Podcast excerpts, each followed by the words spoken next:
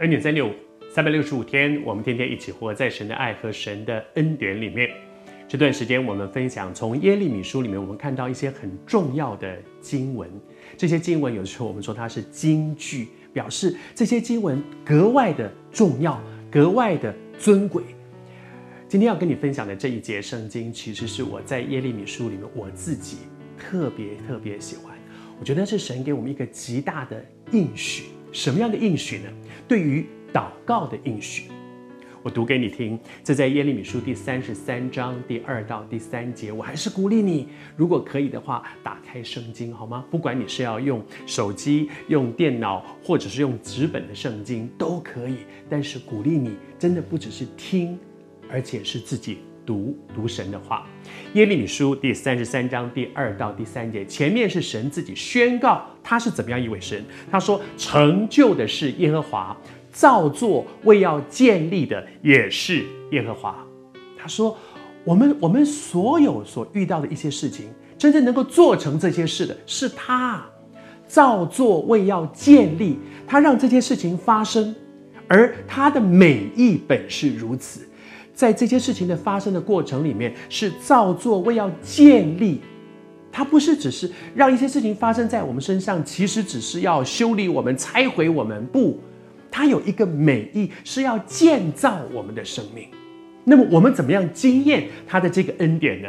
后面他说：“耶和华是他的名，他的名是我是，他是一切的丰盛。”而这位我是的主，他说。你求告我，我就应允你，并且将你所不知道又大又难的事指示你。神给我们一个应许，你也正在面对生命当中许多又大又难的事了？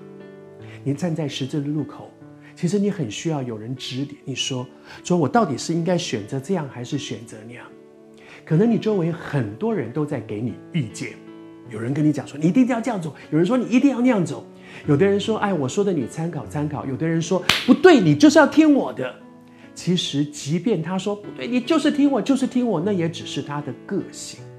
有的人的个性很强势，有的人充满自信，有的人稍微缓和一点，说：“哎，你听听啊，你你你自己做决定。”但是我要告诉你，不管他的个性如何，他是强势还是他很柔和，没有一个人可以真正告诉你你应该怎么样，因为。生命里面充满变数，没有一个人能可以说我我都知道明天会发生什么事，我都知道没有。但是这一位全知的神对你说，你求告他，他就应允你，将你所不知道那又大又难、超过你能力所能够掌握的这些事，他会指示你。试试看，来到神的面前，抓住他的应许，他是全能的神。他是造作建立的神，而他所有的造作建立是为了要祝福你。而在你现在所面对这又大又难的十字路口，你求告他，他就应允你，并且将你所不知道又大又难的事指示你。他是这样应许的，你抓住这个应许，向他祷告，上帝赐福给你。